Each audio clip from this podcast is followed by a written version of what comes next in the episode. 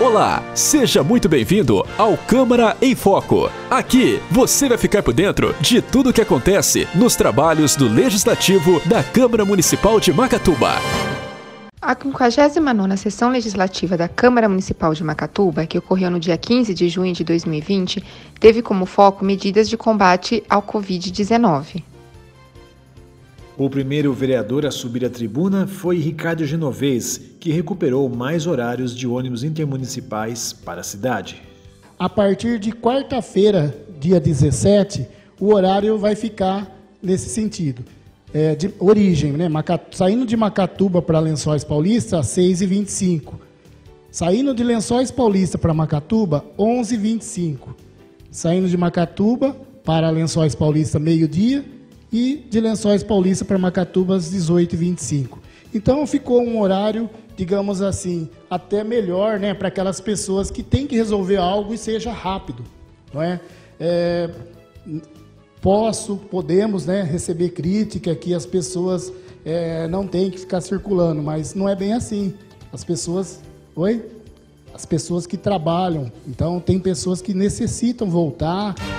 Você está ouvindo Câmara em Foco. Em seguida, o vereador Lazão subiu à tribuna para falar sobre o pedido de empréstimo de 2 milhões feito pela prefeitura e que não foi aprovado pela Câmara para a construção de um poço artesiano nos altos da cidade. O poço, prefeito, nenhum vereador é contra. Compreendeu? Nenhum vereador daqui é contra o poço. O senhor sabe disso daí. Tem gente falando que tem gente falando que diz que nós fomos contra o poço. Não. Nós somos contra o dinheiro que vai tirar do, do, do banco, 2 milhões, 2 milhões aí, para pagar 60 mil por mês. Isso depois, prefeito, vai sair da água. Nós sabe disso. Vai sair do povo. É o povo que vai pagar. Você está ouvindo Câmara em Foco.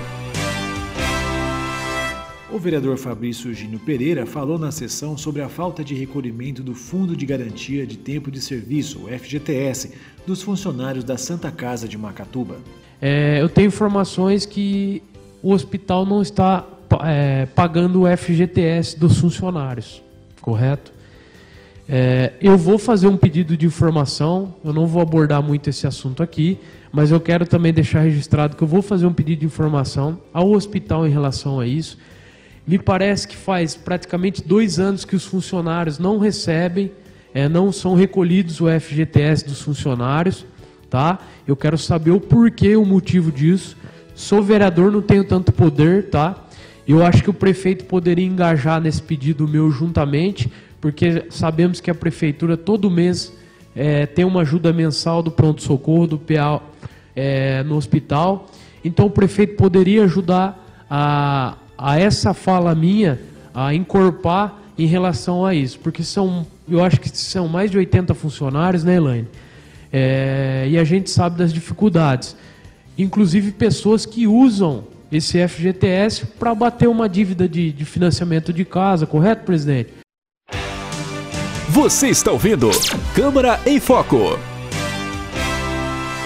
O vereador Júlio Sais subiu à tribuna para falar sobre as reuniões do Comitê de Combate ao Covid no município. O vereador, presidente do Legislativo, pediu para que a Prefeitura incluísse a Câmara nas reuniões. Outro assunto, pessoal, não sei se vocês viram a pauta da, da sessão de hoje, a maioria das indicações e pedido de informação é sobre o Covid-19.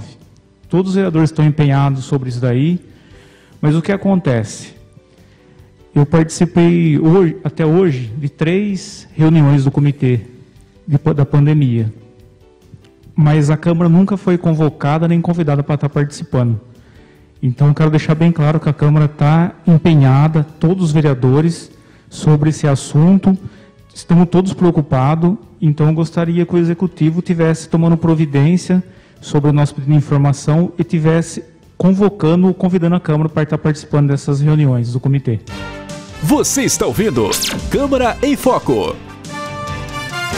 O último vereador a subir à tribuna foi João Zoião, que questionou quais os critérios para o teste de Covid-19 serem realizados no município.